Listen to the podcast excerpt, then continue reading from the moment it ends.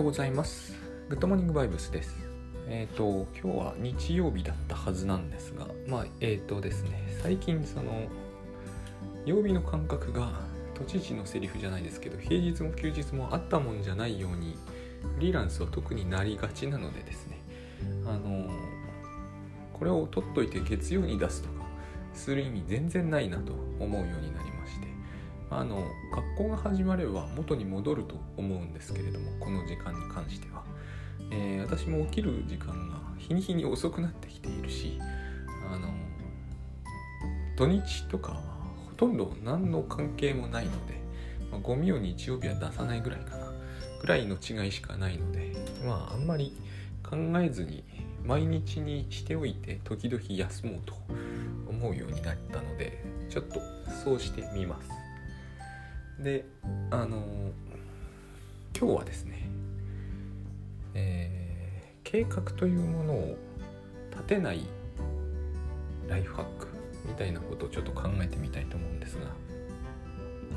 計画立てるのがライフハックだと思われて久しいわけですが、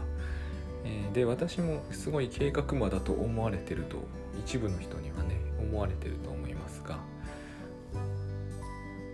そういうことは全然ないんですよ。でノープランライティングっていうのを倉園慶三さんと一緒に、えー書き上げ塾という通称でやらせていただいてるんですがあれはすごくいいですよ。あのここでいきなり CM かよと思われるかもしれませんがまああの本でないにせよなんかこう書き上げたいと思う人は大変おすすめです。あれで私こう一番変わったなと思うのは書くモチベーションが変わりました。以前よりかなり高くなってます。高くなれば量かけるかっていうとそうはいかないところが実に不思議なんですが書くということをすごくこう前よりもやりたくなったのは間違いないです。なんて言うんですかね。枷が取れていった感じですね。モチベーションを上げるような話は実質的にそれほどあるわけじゃないんですがまあ6回全6回の講義でいろいろ台風はあるのコロナはあるのでじわじわとこう全体の長さが伸びていってしまってるんですがまこれはしょうがないですね。不可抗力そのものなんで。だただ自分は6回中まあ5回の講義とそのフォローアップ受けてるうちに書くモチベーションっていうのがずっと上がってきました。でそれはやっぱりその書きたくない理由が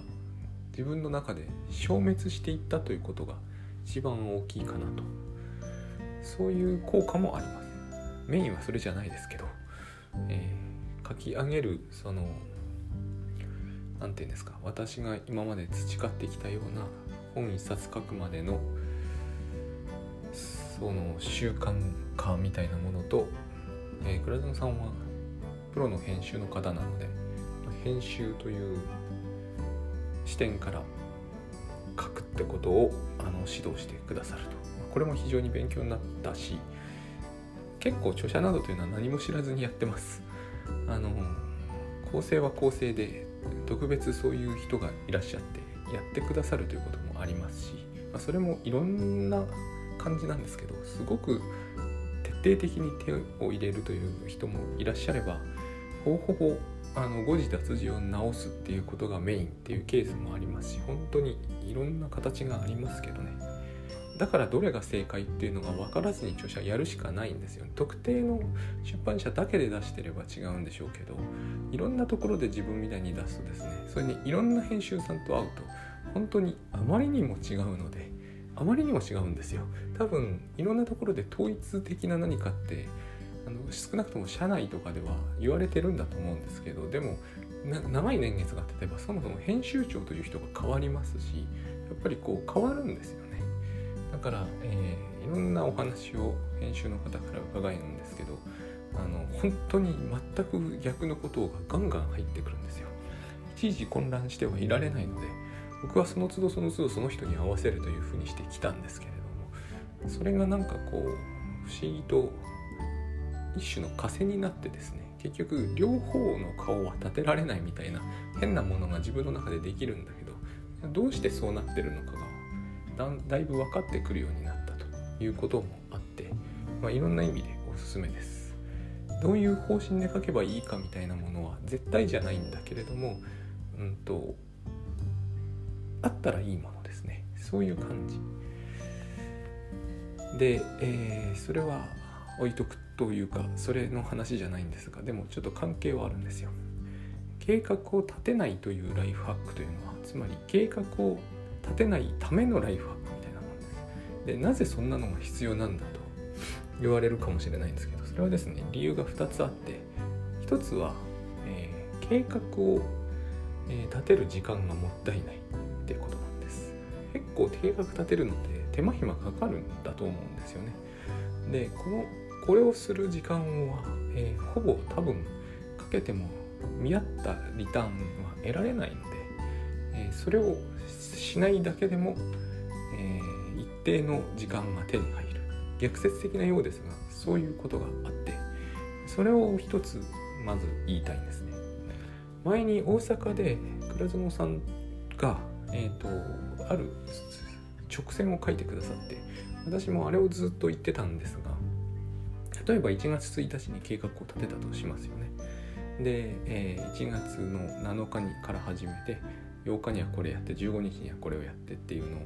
えー、と1月1日からですね矢印をどんどん出していったんですよ。全部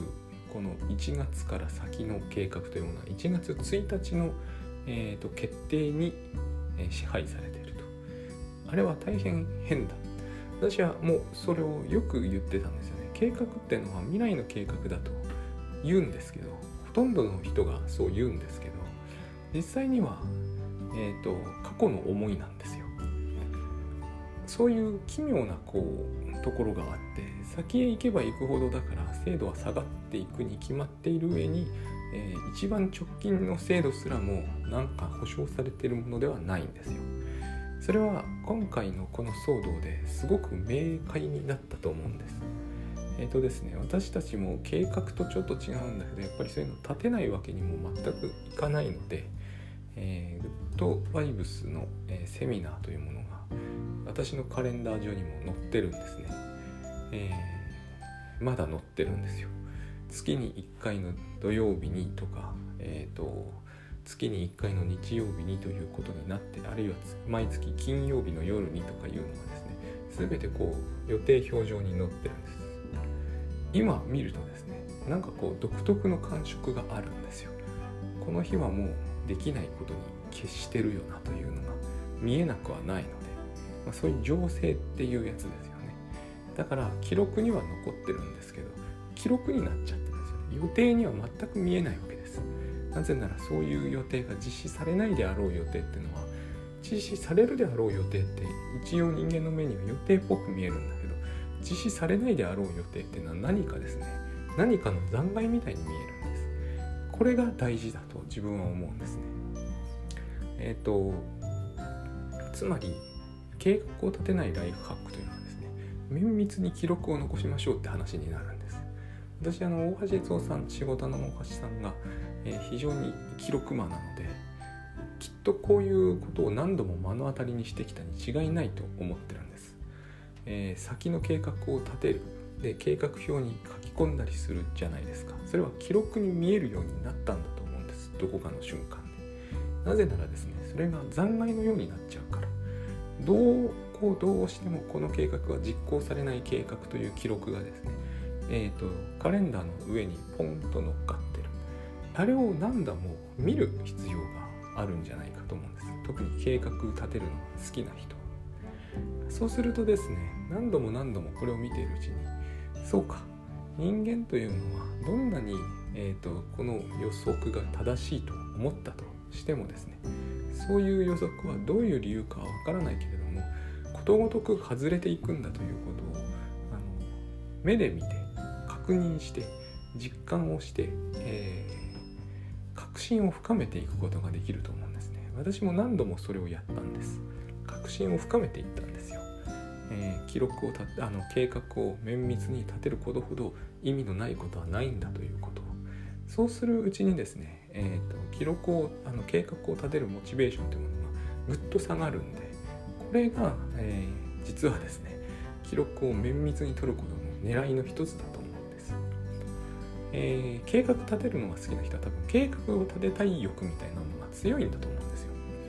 それにはいろんな意味があるんでしょうけど要するにこういい未来をそれで作り出せる感触があるんだと思うんですねでもこの方法では多分いい未来は絶対作り出せないと思うんです。ただこうえーと、とカレンダー上の屍みたいなものをどんどん増やすだけでその時にですね、えーと、気をつけたいのがこれは先日お話ししてセミナーでも結構強くあの珍しくですねややこう熱っぽく喋ったんですけど自分を責めないっていうことがこういうところでは大事だと思います。つまりこの計画通りにいかないのは自分のせいではほとんどの場合ない。何か自分が見積もり間違ってるという意味で自分のせいだと思っちゃう人もいるんでしょうけれどこのコロナの予測ってできてないじゃないですか。誰一人として。よくですね計画を見積もる時に見誤るとですねその人が、えーと、でもちゃんと見積もれる人もいるでしょうっていうんですけどそんな人はいないんですよ。これもこのコロナはあの数少ない、えーと、いい事例を示してくれたつまりコロナの数少ないメリットの一つだと思うんですけど人は未来の予測ができないんですね。極めていろんな意味でできないんです。だから多分ちゃんと記録を残している人は自分がいつ頃にですね3月はこうしたいとか4月はこうしたいとか5月の連休はこうするぞっていうのが記録に残ってるはずなんです。これを、えー、見ることが記録をすることの大きな意味ですね。今それを見ると多分記録を計画を立てた時とは全く違った印象を持つはずでまもちろんその計画はほぼ実行し得ないものになってますよね。つまりこれが、えーと、計画を立てることの問題の2点目でま1点目がですねその時間がもったいないということ。2点目がですねエネルギーが間違った方向を向かっちゃってるということなんですあの未来を良くしようっていうのはですねきっと人の手に余ることなんですよ。いろんな意味で未来が良くなってきたじゃないかと言われると思うんですけどそれは未来を良くしようという多分エネルギーによるものではない気がするんですね。現在特にそうですけど今私たちがよく今このセリフ出てますよね。いい加減聞き飽きてきたと思うんですけど今できることとか今私たちにできることって言うじゃないですか。どう考えてもそれは今日のことだと思うんですね。もうちょっと言うとここ3 4 0分のことだとこれを計画って言わないんですよね。未来を良くするというのとも違いますよね。でも多分、えー、私たちが今みんな信じていることはですねえっ、ー、と医療崩壊とかなんか最近では葬儀崩壊とかいう人も今あの言葉も出ましたけどテレビで。そういう崩壊を起こさないことが未来を良くするんだっていう、えー、認識があると思うんですね。共通認識が。でもこれは今が特殊なように思えるかもですけれども多分そうではないんですよ。ここしかよくできるところないと思うんですよね。ここ3、4、10分。長く見積もっても今日一日。タスクシュートってのはそういうことなんですよね。今日一日っていうのを最大限良くするということによって多分今後良くなっていくだろうという。とそこから先はだから言ってみればあの希望的観測のようなものでしかない。ただ私たちが思うに計画を立てるということがそもそも希望的観測のようなものでしかないので、えーと、エネルギーをですね先の日程に持っていくのは非常にこう場違いな印象があるんです。で私たち自身のそのグッドバイブスのセミナーを見てもここにエネルギーを注ぐと結果としてこういうことになりうると。もちろんあのねセミナーとかになると会場を抑えるとか募集をかけるとかあるんで一定の先回りみたいなことをやる必要ってあるんですけど多分それでもですね極力頭を現在に現在にと持っていった方がうまくいくことは多いんだろうなという印象を今回の件ではむしろ強くしました。え先のことを考えておけば置くほど今ほ今になってみると厳しくなるわけじゃないですか。7月の花火大会を今中止にされてしまった報道ですからそれほどその今先がこうもともと読めないんですがえー、読めないということが、えー、みんなの認識の中に共有されている。だからこうそれが恐ろしいっていう話に今なってるんですけど本当はですね、えーと、この病気が今日の行動を、えーと、いろんな意味で制限して経済的にいろんな意味でこう逼迫させるという意味で困るっていうのは事実かもしれませんが本当は3ヶ月も4ヶ月も先の予定が立たないから恐ろしいってことは本当はないと思うんですね。そのような予定はっているように見えていただけで本当は立ってはなかったんですよ。3ヶ月前に私たちが立てていた予定が立ってはいなかったのと同じでただこれをですね私たちはなぜかもう信じなくなったんですね。3ヶ月も4ヶ月も1本違うと3年も4年もですね先のことまで見通せて立てておけるとでも思い込んでしまったところがあってそれが非常にあの今回、まあ、思い知らされた感がただ私はですねそれを言えば去年の台風19号もそうだったし、えー、北海道の震度7も熊本の震度7の2回もあったし、えーと、立てていられたのはラッキーだったのであってむしろ本当はもともと立ててはいられなかったはずだと思うんですよね。えーと、311以後変わってしまったっていう人も多いんですが311以前に911もありましたしあったんですよ。なかったことって多分1年間その立てた予定が普通に立っていたっていうことを経験できた人はこれよっぽど運のいい人でこれは運になってるはずなんですね。運になってるということはその予定を立てるということはギャンブルだってことなんです。これをやっぱりでもですね私たちは、えー、信じてないのでそれを信じるために、えー、計画を綿密に記録しておいてほしいんです。で、え、ー、とこれはライフハックとしてですよ。ライフハックとしては計画を立てると。その時にですね忘れてはいけないほとんどの人が忘れてしまうことがあるんですが、えーと、日付を入れる。この計画を立てた日は一体何月何日だったのかと。これを入れておかないから未来の計画が本当にこう未来の、えー、現実みたいに見えるという現象が起こるんですよ。2020年9月の1日に誕生日パーティーって書き込むじゃないですか。ここでこれだけで終わりますよね。その誕生日パーティーの計画とかを、えー、プロジェクトツールみたいなものでやるとやりますよねやる人はしかしやらないことがあってこの話は以前もしたことあるはずなんですが、えー、それを計画したのは2020年の4月10日でしたっていうその記録がないんですよ。でこの記録はあるべきだと思うんですね。そうするとこの立てた日からの乖離が広ければ広いほどそれが実行されない可能性はそれこそあれですよ。売買ゲームのように増えていくはずなんです。だって今まさにそうですよね。明日明後日しあさってがどうなるかがさっぱり読めない。それが売買という数字に左右されてしまうというあの現実があるわけです。でもこれは現実は常に実はそうのはずなんですよ。だからえーと、9月何日かの計画というものを3月何日に立てるとか4月何日に立てるということほど実はむちゃくちゃなことをやってることはないんでただそれをむちゃくちゃだとは少しも思ってなくてですね、えーと、至極当然のことをやっているんだと,、えーと思うんであれば。綿密に細かく書いておく。ここまでは絶対確実にそうなるだろうと細かく書いておくんですね。そしてそれを後でその日が過ぎたら見てみる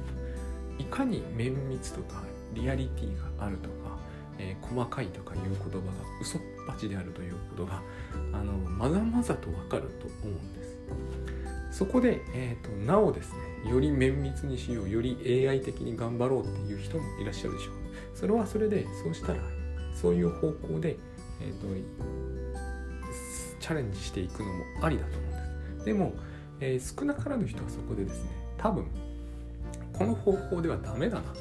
というふうになると思うんですね。そこからが勝負なんですよ。そこで、えーと、自分を責めたり絶望に陥ったりするんではなくてですねその